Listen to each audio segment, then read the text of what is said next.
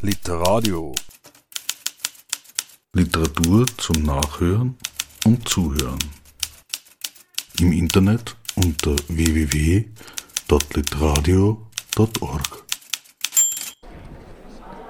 Herzlich willkommen bei Literadio, herzlich willkommen auf der Frankfurter Buchmesse hier am Stand der IG Autorinnen und Autoren. Ich begrüße meinen ersten Gast an diesem Tag. Ganz herzlich willkommen, Sophia Lunraschnack. Hallo. Ja, hallo, vielen Dank für die Einladung. Wir haben es geschafft, uns recht früh am Morgen hier zu treffen. Feuchtes Holz, der Titel deines Romans, deines Debüts, der bei Otto Müller in Salzburg erschienen ist. Die meisten von uns kennen ja das Gefühl, wenn man was hört, was riecht, was sieht, dass man so eine Art Déjà-vu hat, dass man sich plötzlich an Situationen oder an etwas aus der Kindheit erinnert. Und genau das passiert auch eigentlich deiner Erzählperson. Ich sage jetzt bewusst Erzählperson, weil das Geschlecht ja eigentlich nicht deutlich wird. Und diese Erzählperson geht diese Situation aber ganz bewusst an. Aber erzähl uns mal, worum es geht. Genau, also die Handlung beginnt eigentlich mit einem Geruch einen Geruch ähm, auf einer Brücke, die nass ist. Es riecht nach feuchtem Holz, daher auch der Titel. Und in diesem Moment beginnt sich die Erzählperson, die Bezeichnung gefällt mir eigentlich gut, ähm, zu erinnern oder beziehungsweise es ist so aktiv gesagt, sie wird von Erinnerungen an die Kindheit, an ein Haus ihrer Familie im Salzkammergut, das nicht mehr existiert, ähm, also von Erinnerungen überströmt, überrumpelt und beginnt dann aber nach und nach aktiv weitere solche Erinnerungs Erinnerungsströme hervorrufen zu wollen und mhm. geht kindliche Wege ab, in denen sie eben wieder mit Gerüchen, mit visuellen Eindrücken, Berührungen auch konfrontiert ist und über diese sinnlichen Ebenen dann ganz tief eindringt in Geschichte über drei, vier Generationen hinweg und was da in ihrem Körper von Kriegstraumata auch nachwirkt, nacharbeitet. Mhm. Das Sinnliche, das du schon äh, erwähnt hast, ist etwas, was mit der Gegenwart eigentlich verknüpft ist. Dann gibt es eben aber auch diesen Strang, der sich mit der Geschichte, mit der Familiengeschichte über vier Generationen beschäftigt. Und hier wechselst du fast ein bisschen den Stil. Hier kommt auch etwas Faktisches dazu, mhm. was ja mit Sinnlichkeit wenig zu tun hat. Genau, also es gibt wirklich diese zwei Ebenen im Roman, die mir wichtig waren. Ähm, und die narrativeren Passagen, da kommt sozusagen Tempo rein, etwas mhm. Rationales, Klareres ähm, Historisches ähm, und die lyrischeren Passagen sind dann wirklich ähm, dieser Gegenwärtigkeit, ähm, dieser Sinnlichkeit gewidmet. Mhm. Ähm, über die, aber es gibt immer eine Verbindung zwischen beiden. Also über die sinnlichen Erfahrungen kommt es zu den narrativeren ähm, Natürlich Teilen auch. Genau, genau weil, weil Austragungsort oder, oder herauskommen tut es ja immer über diese Person, über das Menschliche. Genau, ja. genau, ja. Mhm. Konkret ist dieses Narrative ein ähm, Tagebuch, wenn man so will, das die Person findet, als sie das verlassene Haus ihrer Großeltern besucht, dort verweilt, das Haus begeht und sie findet diese Memoiren des Urgroßvaters, der den Ersten und den Zweiten Weltkrieg miterlebt hat. Genau, und wusste nichts von diesen Memoiren. Also die Großmutter hat immer wieder erwähnt, da gibt es was, aber es ist mehr schlecht als recht ähm, zusammengefasst, mhm. weil es gab auch Kriegstagebücher, wirklich Tagebücher, Tag für Tag notiert, ähm, die verbrannt wurden. Mhm. Und diese Entdeckung der Memoiren, die halt doch nach dem Krieg geschrieben wurden, ähm, sind dann, also wirken wie Sprengstoff ähm, auf die Erzählfigur und es beginnt dann sozusagen eine Lektüre, die gleichzeitig zu einem Schreiben leitet und versucht, die angelesenen Bilder zu mhm. verarbeiten. Mhm. Ich glaube, du hast doch eine Lesestelle vorbereitet, äh, relativ vom Anfang auch, wo es auch so ein bisschen einleitet in diese, in diese Familiengeschichte, oder? Genau, also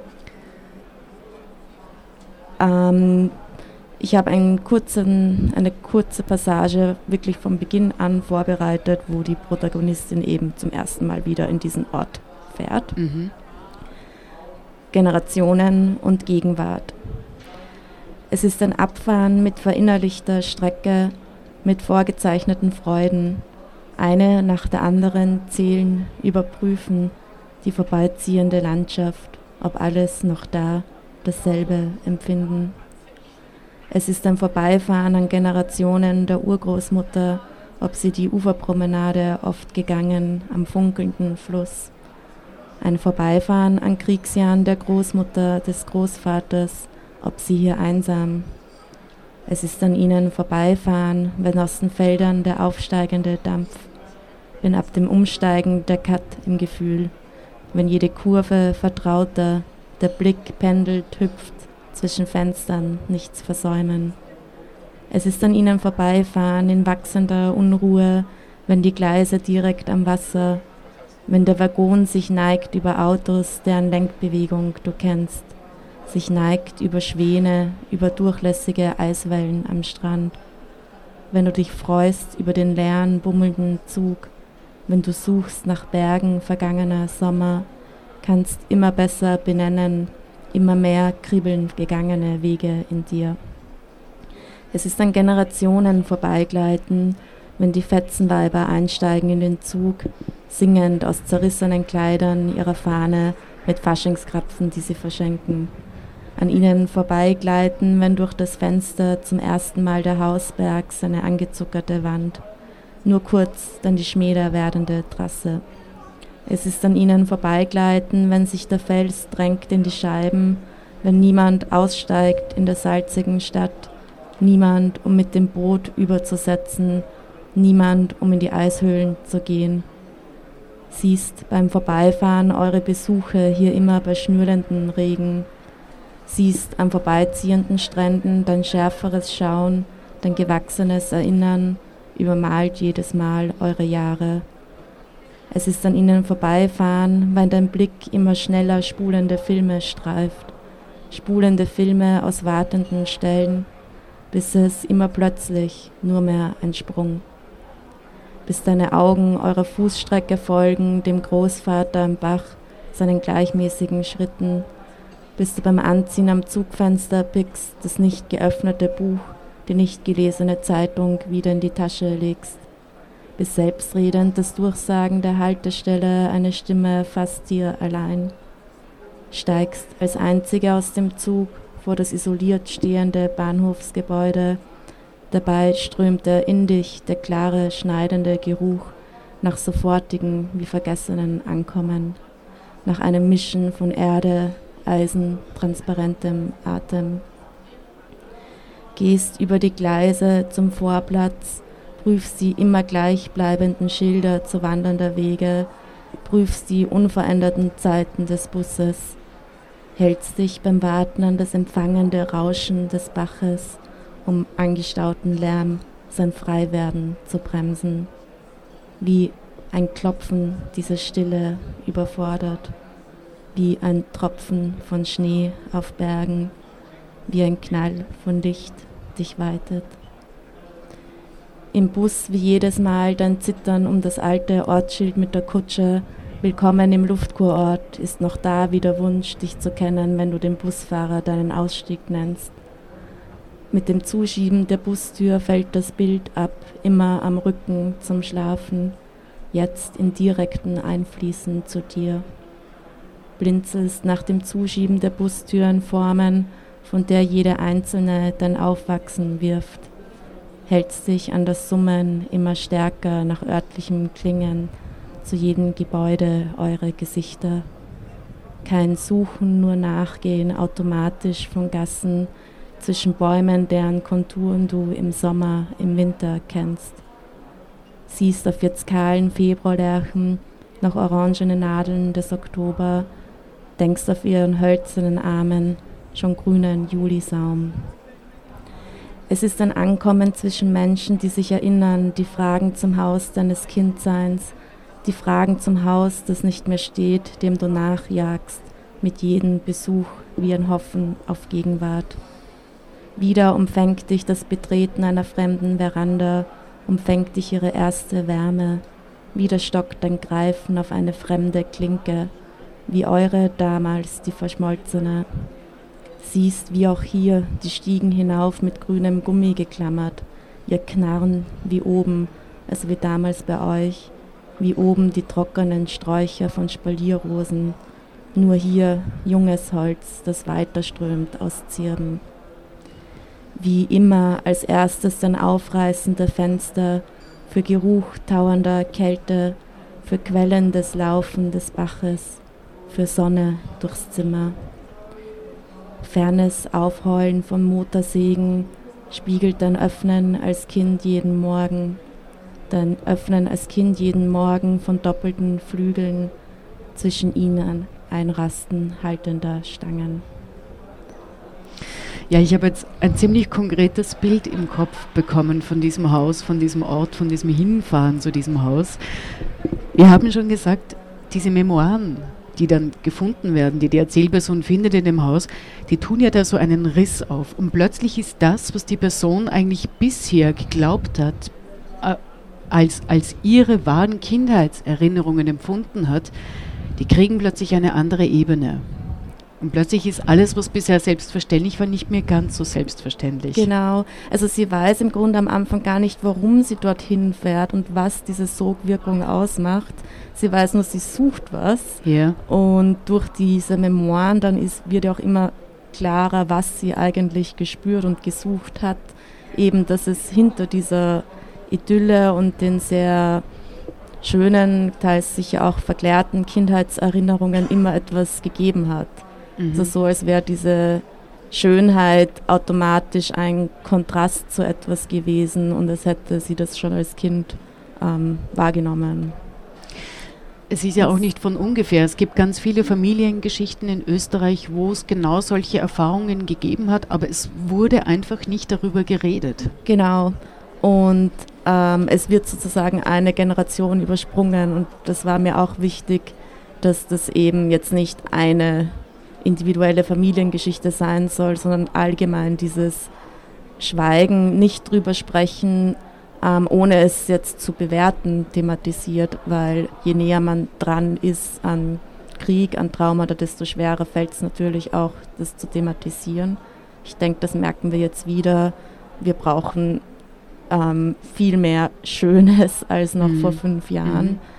Mhm. Aber trotzdem, ähm, ja, dieses Verschwiegene, das dann hier aufbricht, ähm, hat eine ganz, ganz starke Wirkung ähm, auf die Enkelgeneration sozusagen. Man ja. weiß ja mittlerweile auch aus der Epigenetik, dass es ja nicht von ungefähr kommt, dass sich Traumata tatsächlich in den Körper, in die Körperzellen einschreiben können genau. und so eben auch wie in der anderen Genetik oft eine Generation überspringen, dann wieder zum Ausdruck kommen. Ja, mhm. also auch diese vielen körperlichen, ähm, wie soll ich sagen, Symptome, die jetzt sehr junge Menschen haben, sind für mich nicht nur damit ähm, zu verbinden, dass man halt jetzt viel Sitzarbeit hat, sondern ich finde das schon sehr auffällig, dass das jetzt ähm, die 20-, 30-jährigen Menschen ja. beschäftigt und viele zu Physiotherapie, Therapie rennen, weil sich eben so viel angestaut hat.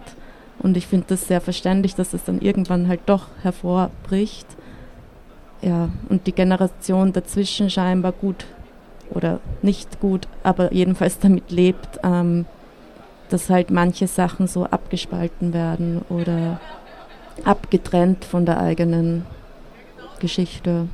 Ja, oder eben wirklich eine, eine, eine sehr konkrete Gegenwartsbezogenheit gelebt wird und die ja, Vergangenheit genau. maximal ein bisschen verklärt wird, was ja auch in der gesamten Gesellschaft passiert ist. Das ist ja nicht nur in den Familien sozusagen genau, passiert. Ja.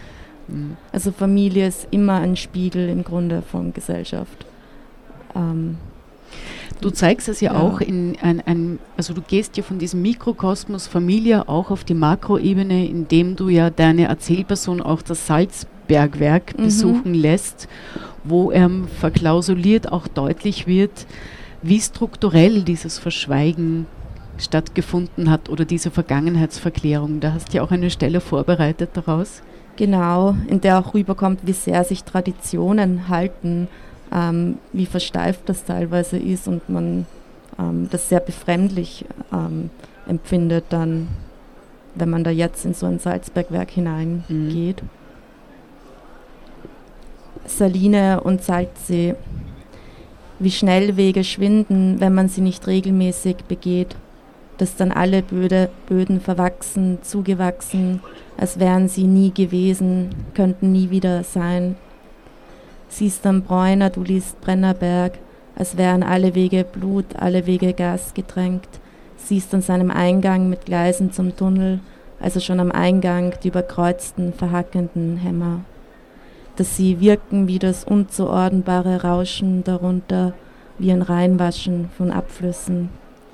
Der Spalt unter dem fallenden Tor, aufgeschlagen um 120 Grad, betreten befahren für Unbefugte verboten, die sechs dicken Rufzeichen danach.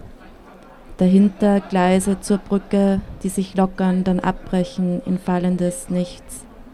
Hinter dem Schotter die versenkende Leiter, ein hängendes Gerüst in nasse Erde. Gehst hinein in den Tunnel, in den Hundling, seine finsteren Gänge aus weißem Gold, schlägst wie alle, wie alle anderen mit, der, mit Zeigefinger über Salzkristalle, über abgelutschte Feuchte, über Wände, die schmecken nach abgegriffenem, geschlagenem Eisen. Dieser bittere Geschmack auf Lippen ziehen sich zusammen, statt Precious Salt auf der Zunge dieses doppelte Hämmern.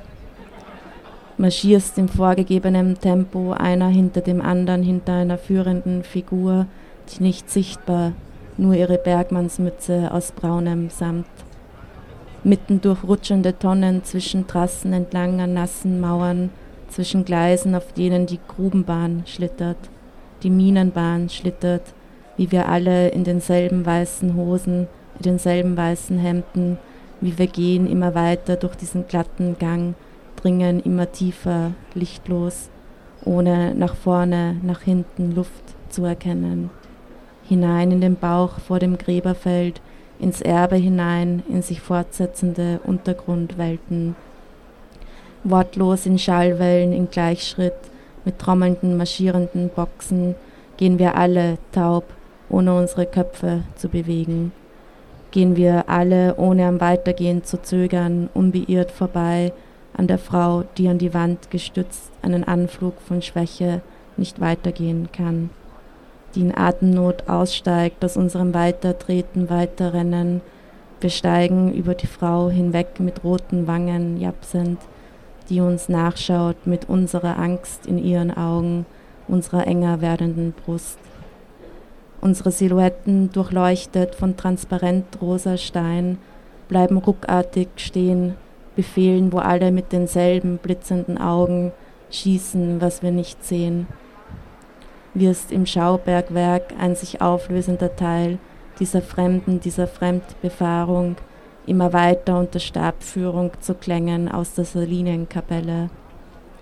Zu Klängen unter Stabführung von Männern mit hohen weißen Federn, die sich an nassen Wänden spiegeln, wie sie sich weiterdrehen im weißen Gold der Sohle, wie sich in der Nudelsuppe weiterdreht die Dachsteingruppe, wie sie weiter einhämmern die Salzherren ihre mächtigen Arme, wie sie ausdampfen aus unterirdischen Welten in einen Reigen von Bräuchen, die sich pflegen, verspielen.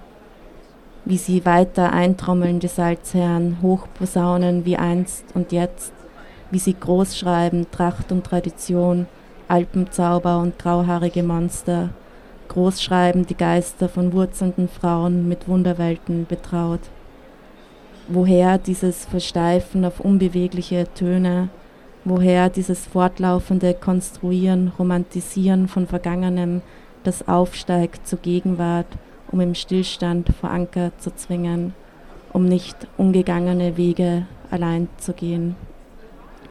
Wie sie weiter klingen, die ursprünglichen Melodien von Märschen vom Schießen im Karneval, wie sie weiter klingen, die urwüchsigen Flinsalen, Pläss und Maskerade, Fahne und Wurstkränze weiter klingen, die obertrommelnden Weiber, wie sie weiter schwingen, weiter zielen die Kapriolen mit pfeifenden Schützen, wie sie umziehen an Narrentagen in ohrenbetäubende Rauhnacht hinein. Wie aus dem Bergloch die Bärriegeln steigen, die drohen, ungehorsame Kinder mitzunehmen, sie als Futter für Hühner in Höhlen zu verschleppen, wie sie Kinderköpfe waschen, zum Beispiel weil sie in der Schule die Gondel nicht gezeichnet, die Gondel auf dem Berg mit großen Plänen von Zukunft aus wuchernden Huben und Schlägern.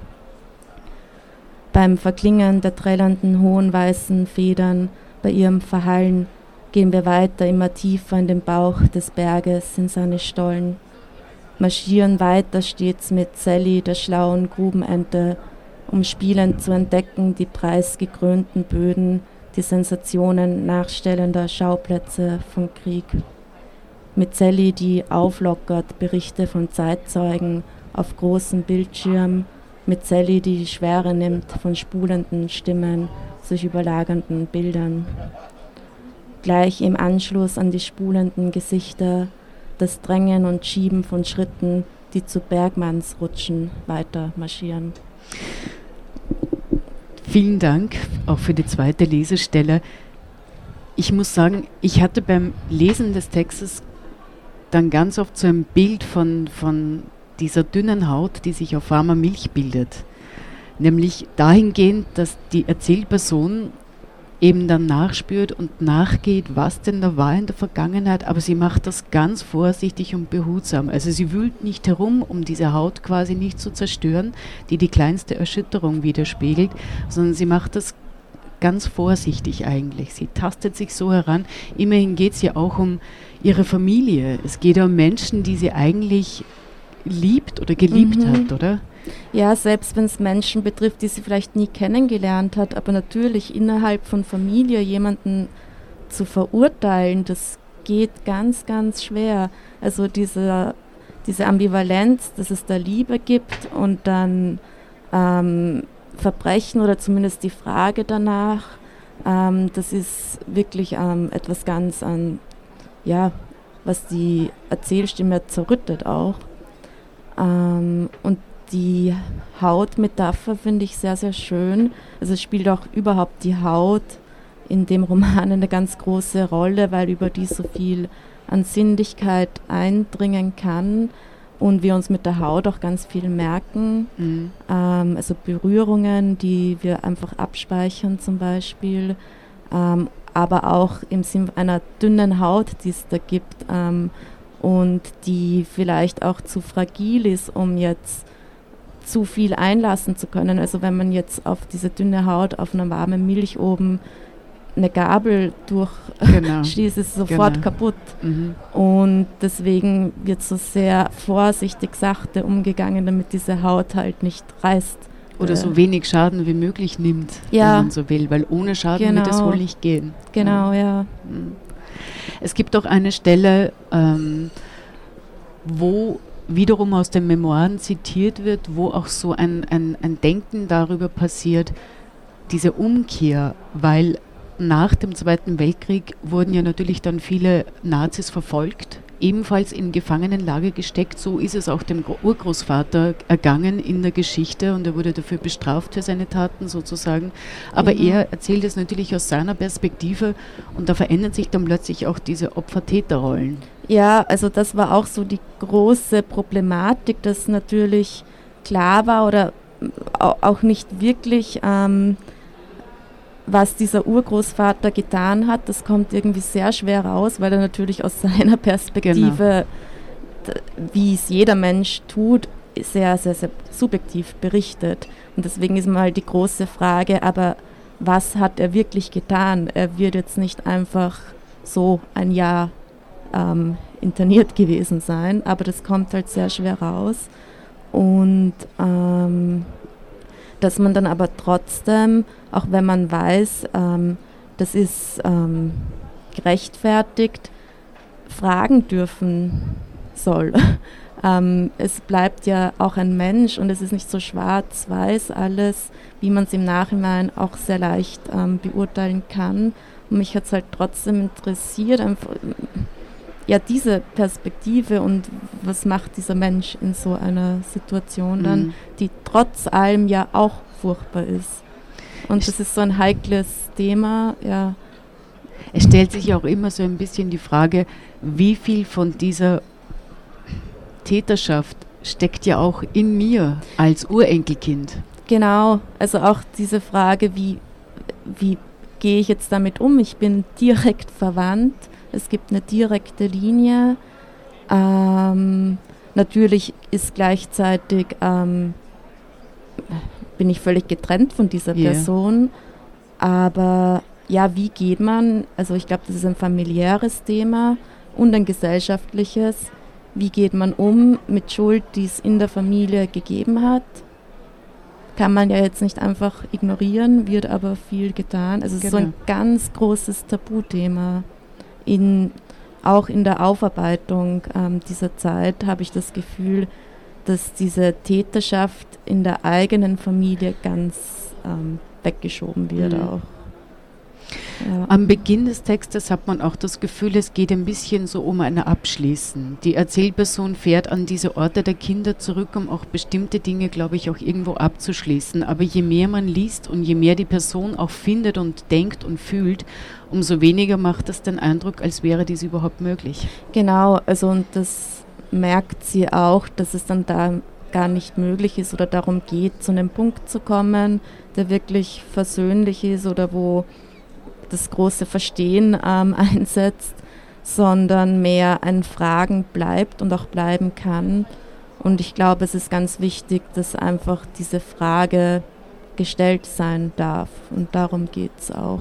Mhm. Und eine Lösung in dem Sinn gibt es dann nicht, aber muss es auch, also ja, kann es nicht geben. Mhm. Und man Ja, kann es- es eben dann auch wiederum auf die gesellschaftliche Ebene heben und fragen, ist es möglich, dieses Weitertradieren, was ja auch ganz viel auf dem basiert, dass eben nicht richtig darüber gesprochen werden kann oder darf, Mhm. ist es möglich, aus diesem Weitertradieren auszusteigen, das endgültig zu verhindern? Also ich glaube wirklich mit diesem, mit der Enttabuisierung, ähm, für, ich merke auch für meine Generation ist das natürlich nicht mehr so nah, dann fällt das auch leichter. Und in der Generation davor ist es, die trägt das echt noch mit sich. Und da ist jetzt auch dieses Gefühl, das kann man, darf man nicht aussprechen, obwohl das ja leider wa wahnsinnig viele Familien betrifft. Ähm, und auch so von den Reaktionen innerhalb der Familie auf das Buch merkt man, dass das irritiert total. Ehrlich? Obwohl man ja, ich meine, es ist jetzt nichts drin, was Mhm. nicht gewusst wurde oder was jetzt so außergewöhnlich ist. Ja. Ähm, Was hat das Schreiben des Buches mit dir gemacht? ähm, es kommt auf die Passagen an, aber da, wo ich die Memoiren behandle, hatte ich immer Kopfweh beim Lesen und Schreiben und konnte da ganz langsam nur vorgehen. Auch weil ich das zum allerersten Mal alles überhaupt erfahren hatte Mhm. Mhm. und dann dieses Schweigen davor noch mehr verstehen, zuordnen konnte. Und ich glaube, es ging mir ganz stark eben auch um ein Verstehen wollen, jetzt nicht urteilen, verurteilen, sondern aus dem Kontext, aus der Lage, aus einzelnen Figuren heraus, ja, ein Begreifen wollen. Vielen Dank, Sophia Lunra-Schnack. Feuchtes Holz, so der Titel des Romans, ähm, der ganz viele Ebenen über eine ganz sinnliche Ebene erfahren lässt. Ich bin ehrlich schon gespannt auf das, was du als nächstes präsentieren wirst, wie du weiterarbeiten wirst, ob du auch die Form weiter behalten wirst, die auf jeden Fall ungewöhnlich ist für einen Roman, aber sehr empfehlenswert. Man muss sich auf jeden Fall darauf einlassen. Danke für das Gespräch. Feuchtes Holz im Otto Müller Verlag erschienen und ich sage auf jeden Fall bis zum nächsten Mal. Ja, vielen Dank. Literadio. Literatur zum Nachhören und Zuhören. Im Internet unter www.literadio.org.